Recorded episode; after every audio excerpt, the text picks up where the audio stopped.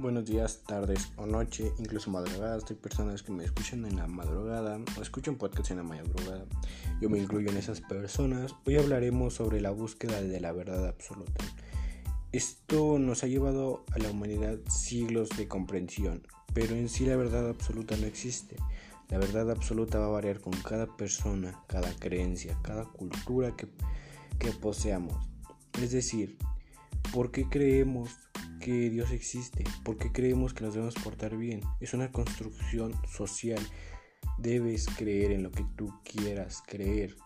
Con el paso del tiempo los jóvenes iremos creando nuevas culturas, ya que hoy en día los jóvenes cuestionamos todo.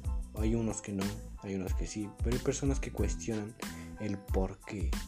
El por qué me tengo que levantar, el por qué tengo que hacer esto, el para qué me sirve, esto es una construcción social que ha llevado siglos.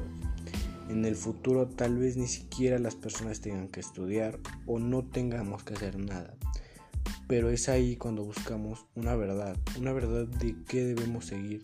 Esta verdad solo la vas a tener tú cuando encuentres tu propósito, el propósito de saber qué vas a hacer, qué te gusta o qué intentas. Por ejemplo, una cultura va a variar mucho y la cultura del skate. Empecemos con los skates. Los skates aman el patinaje, los parques y listo.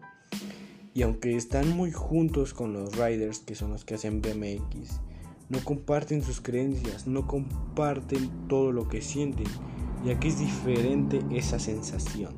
Debemos aprender a saber que todas las personas van a tener un diferente pensamiento. Creo yo en el siglo XXI esto debería ser total y absolutamente posible, creer en lo que tú quieras, no en lo que la sociedad te dicte. Bueno, eso es todo, es un poco de reflexión creo yo. Gracias y hasta luego.